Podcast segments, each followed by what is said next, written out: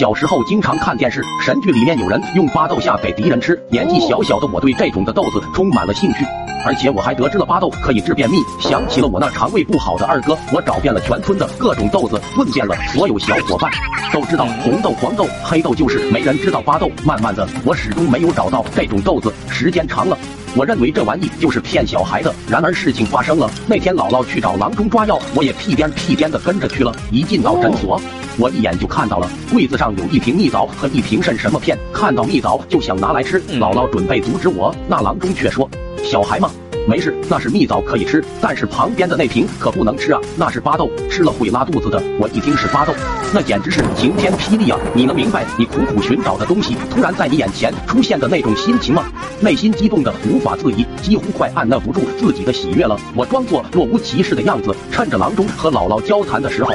我就拿了一把，迅速的塞进口袋里面，感觉心跳都加速了许多。回到家，我想试试这玩意是不是真如电视剧里面的一样，我就换来了毛里斯基，将巴豆和翔混一起给他吃。毛里斯基吃完，压根没啥反应。后来我一想，电视剧里面的巴豆好像都是粉末状的，于是我就用家里的捣蒜缸把巴豆捣成粉末状，然后用草纸包起来后，老妈就让我去打水。那时候农村靠着一个蓄水池养活了一帮人，家家户户都在那里打水。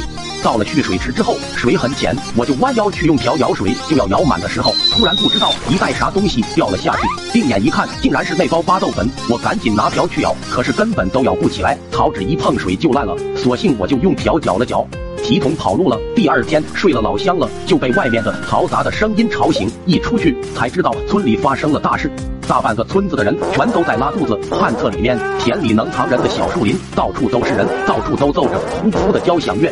他们走路都是扶着墙走的，尤其是二哥蹲的腿都发麻了。原来那天在我后面打水的人全遭了殃。最后调查原因，都是因为喝了水池里面的水，就猜测有人在里面下了泻药，但是没人知道是谁。水池也被淘洗干净，加了水池板。本以为这件事情就此过去了，只要我不说，就没人知道。瞒天过海，那天我突然想吃饺子了，我就吵着让老妈包饺子。每次包饺子，老爸就会倒一些蒜泥。我是万万没想到。捣蒜缸里面还残留着一些巴豆，我压根就把这事忘了。说实话，电视剧里面的一点都不夸张，那是一秒都忍不住啊！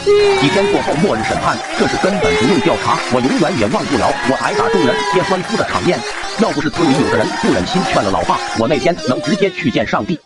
点个关注吧，快手，拥抱每一种生活。